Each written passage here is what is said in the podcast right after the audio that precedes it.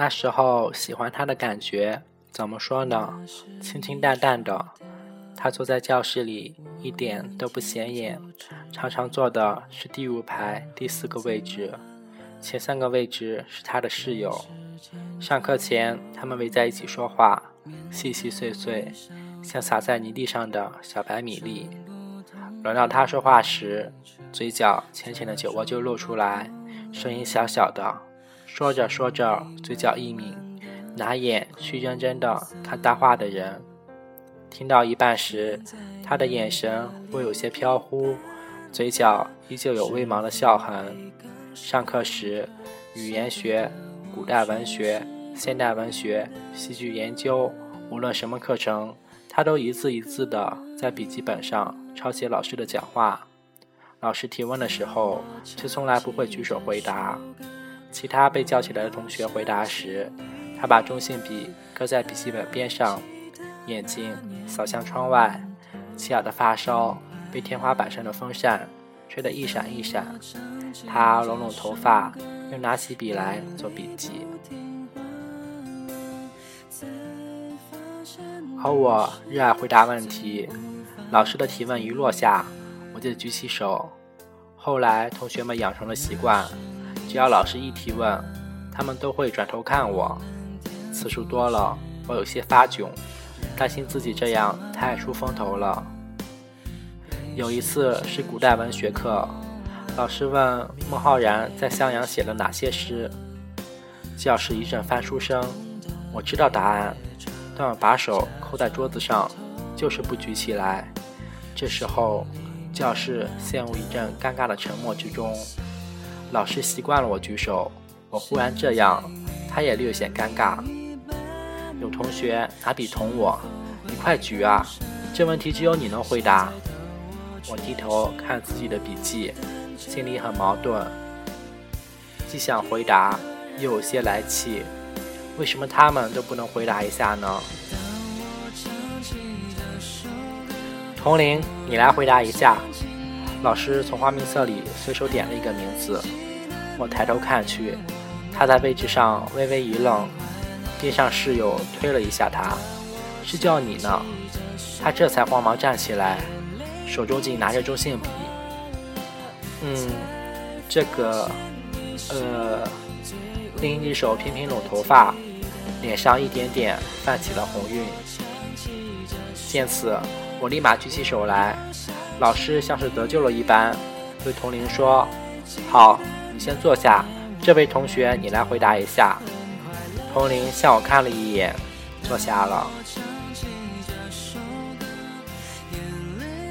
上晚自习时，我坐在后面看从图书馆借来的小说，他跟他的室友们远远的在前排看英语四级题。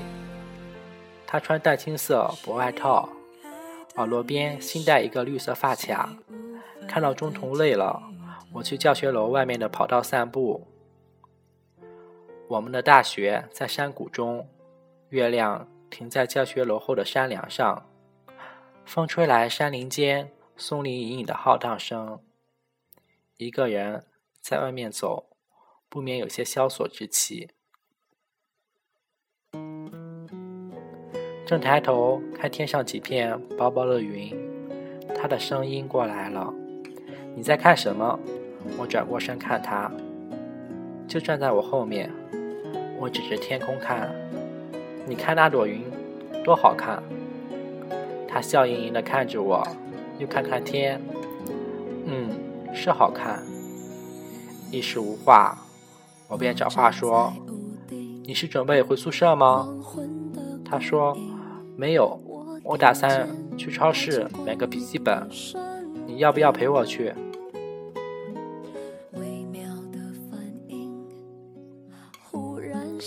超市在老校区，沿着山脚的路走，山上清脆震耳的虫鸣声，路对面湖畔情侣的嬉笑声，还有自行车从身边骑过的叮当声，在我们的周遭响起。他走在我的右手边，不声不响，我也一时找不出话来说。谢谢你啊，他忽然抬起头说了一句：“我摇摇手说，没什么，反正我也要散步。”他笑笑说：“我不是说这个，我是说上课回答问题的事情。”我说：“那有什么？本来就是很简单的问题。”他顿了一下：“是啊，我都不会。”我这才发现自己说错了话，忙着解释：“你别误会啊，我没有那个意思。”他这次笑的肩膀都抖动起来：“你太天真了。”见他没有生气，便放心下来。他个子比我矮，大概到我肩膀高吧。他一低头，我能看到他细细的脖颈露在路灯的灯光下，蓦地让人起了一阵怜惜之情，手很想伸过去把他拉到自己的怀里来。我被这些纷乱的想法扰得分心，以至于他的问话我。听得不清楚，我是说你是怎么知道这些作家的？他又一次重复了一遍他的问题。我觉得你很厉害，老师都夸你知识面广呢。被他这么一夸，我感觉脸都在发烫。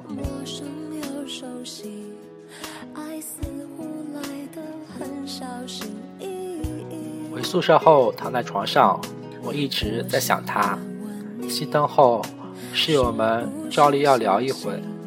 说到班上的女生，总是围绕那几个长得漂亮的，没有人提到童玲。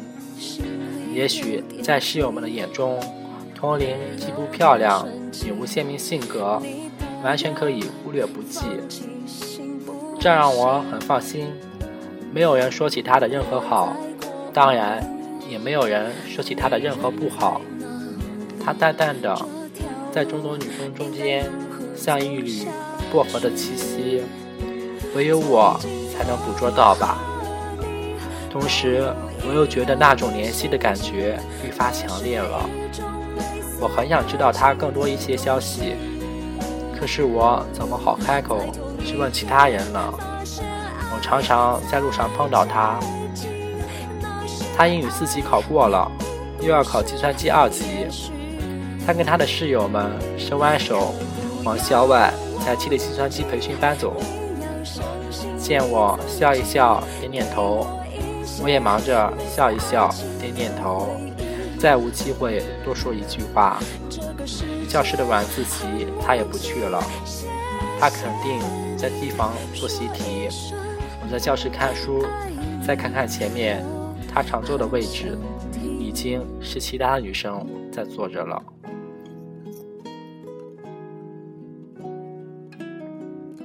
有打算要考研的同学，在教室附近租了个房子，邀请我过去一起包饺子吃。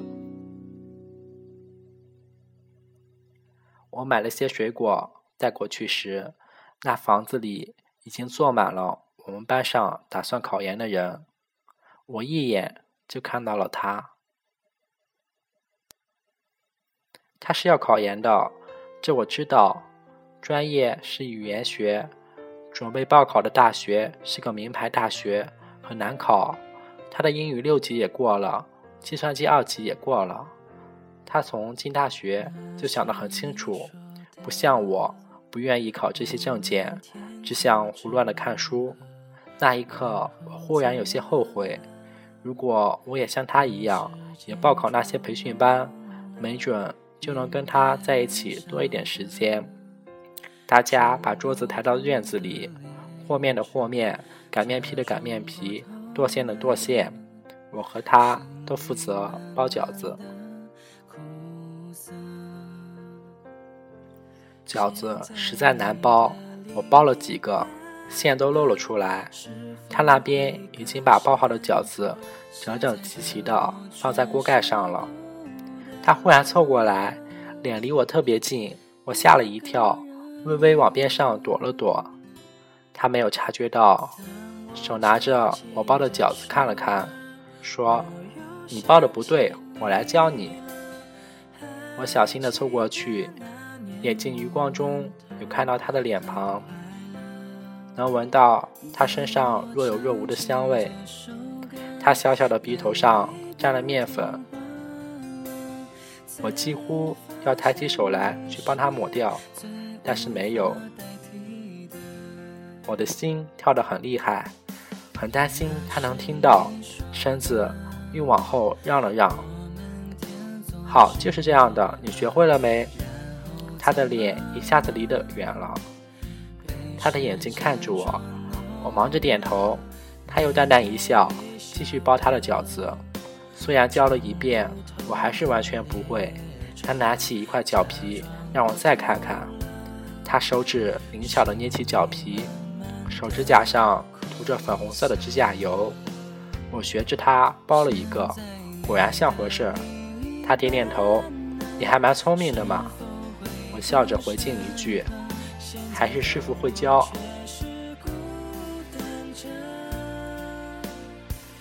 饺子下锅煮了，等着也是等着。大家坐在院子里聊天，秋日的阳光晒在头上，暖意融融的。屋后泡桐树上，几只鸟啾啾的叫个不停。绿色山岭上空，卧着丰盛的白云。他坐在一群一群女同学中间，眯着眼睛听人家说话，嘴角微微翘起，含着一丝似有似无的笑意。大概是感觉到我在看他，他冲我笑笑，又去看说话的人。我的心一阵乱跳，不知道他这一笑有无特殊的含义。说话间，忽然有人问他。你男朋友在师大怎么样了？你不是要考到他那里去吗？他皱起眉头说：“我也不清楚，他那边一直说帮我联系老师的。”说话的人点点头，最好能把师大的教材、课课程和笔记都借过来。我也不大听得进去，他后来是怎么回应的了。饺子熟了。大家纷纷拿起碗吃起来，我慢慢的吃碗里的饺子，十分烫嘴，只能一点一点的啃。他坐在靠门的位置，撅起嘴吹滚烫的面汤，脸照在热气之中，一时间看不清表情。大四上半期的课程，他几乎都没来上课。一心一意在考研教室备考，有时候能在食堂碰到他，他拿着陶瓷碗，一边扒饭一边看考研英语字典。从他身后默默走过，不敢去打扰他。每次打水，都能见到他的开水瓶在开水房外面，瓶身上用涂改液写着他名字拼音的首字母。T L，想这些做什么呢？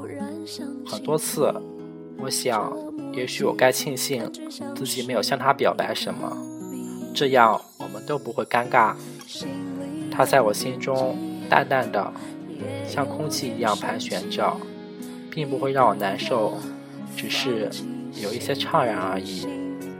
考研结束后，宿舍的室友们。终于第一次提到了同龄，那是也那是也在考研的室友说的。同龄的初试没过，就这么一句，大家没有再次停留多说几。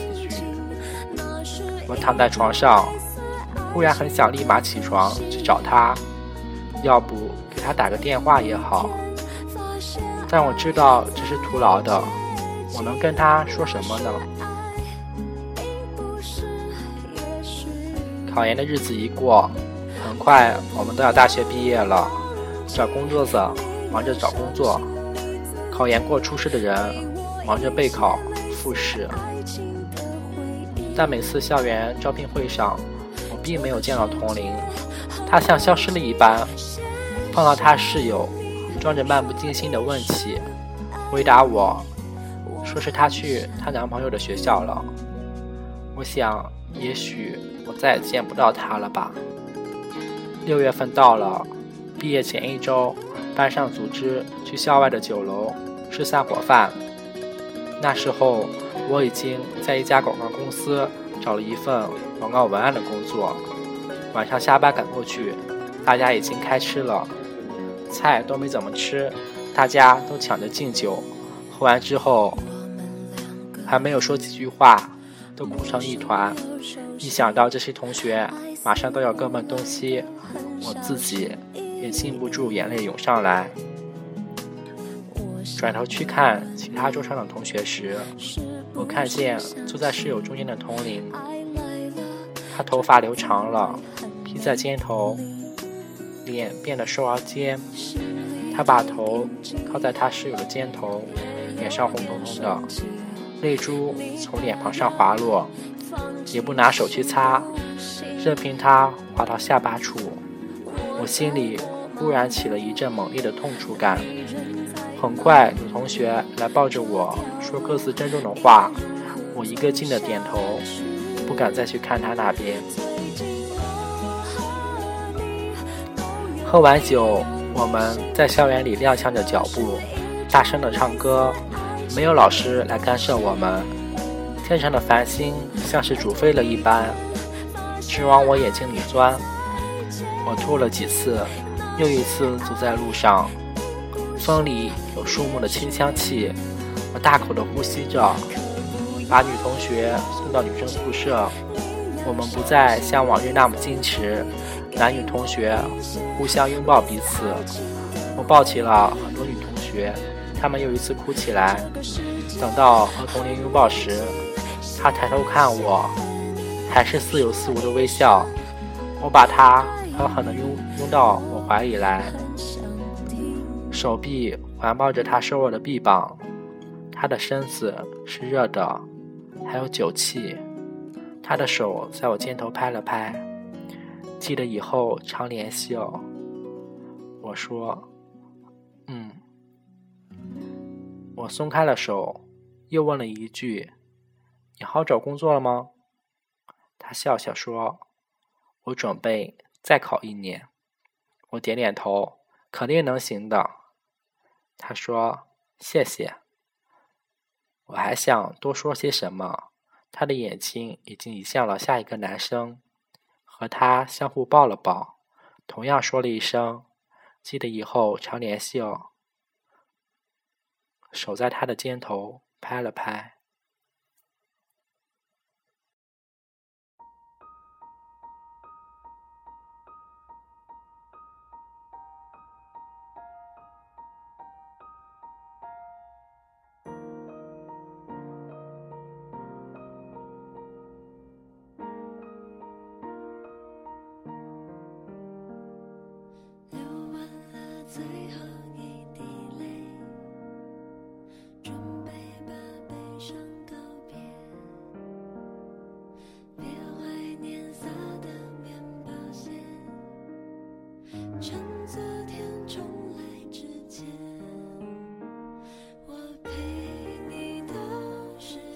欢迎大家收听 FM 幺零幺幺三，献给生命中的每一份爱。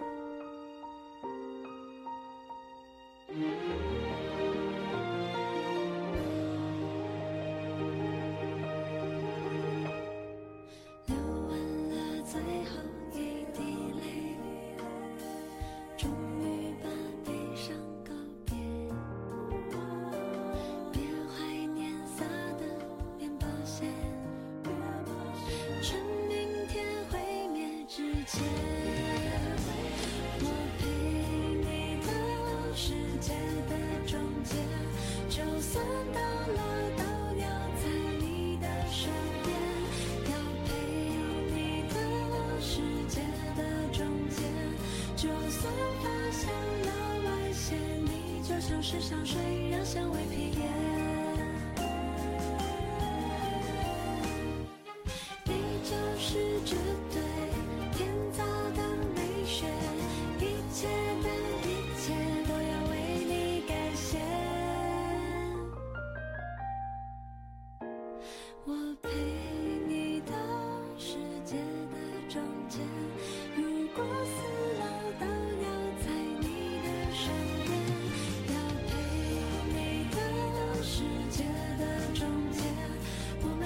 shine.